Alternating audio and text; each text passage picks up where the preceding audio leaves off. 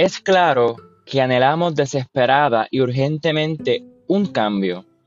Uno que resulte en más allá de cambiar los y las jugadoras del juego político.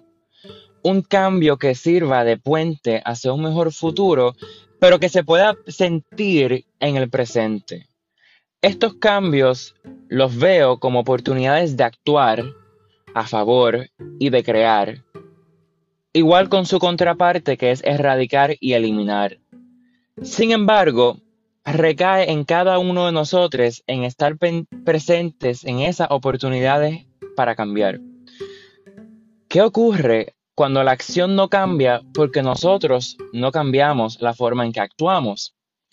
Siempre pienso a quienes se les permite cambiar y quienes permiten el cambio. Sería idóneo que, se les permita a todas las personas cambiar sin penalidades y represalias, dado a que cambiar es algo instintivo de nuestro ser. La tendencia es asumir una actitud de juicio y de crítica destructiva hacia el cambio de alguien cuando en muchas ocasiones esto sale de una crítica constructiva interna que sale hacia afuera. Es así como percibimos el cambio en las personas. Los cambios son expresar la inconformidad con la actualidad y a veces una manera de expresar frustración.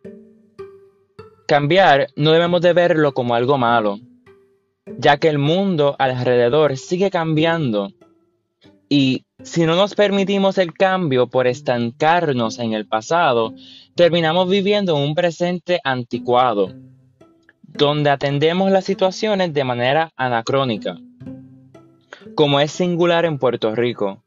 En nuestra sociedad puertorriqueña somos punitivos con los cambios, por lo que hacemos cosas de forma atrasada. Atendemos los casos de violencia de manera mediocre porque esperamos a que ocurran las eventualidades para actuar. Lo mismo ocurrió con la pandemia. Se actuó con demora.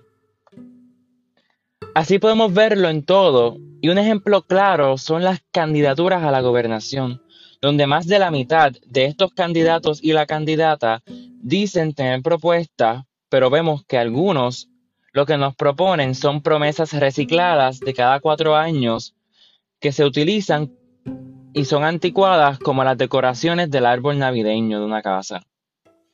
Es difícil permitirnos cambiar y permitir que otros cambien. Cuando el pasado no es pasado, es el presente y el presente se pospone hacia el futuro. Le permitimos cambiar al que entendemos ser capaz de serlo, de hacerlo, no apostamos a nadie con tener esa capacidad, no lo promovemos, sino que lo condicionamos y limitamos a unas reglas caducadas. Deberíamos tomar como pie forzado, permitirnos y permitirles a otros cambiar. Tal vez así podamos ir notando un cambio en el presente progresivo, el actual, y dejar de posponerlo en el futuro. Porque el cambio ocurre en el presente, no ocurre en el pasado y no se debe de posponer para el futuro.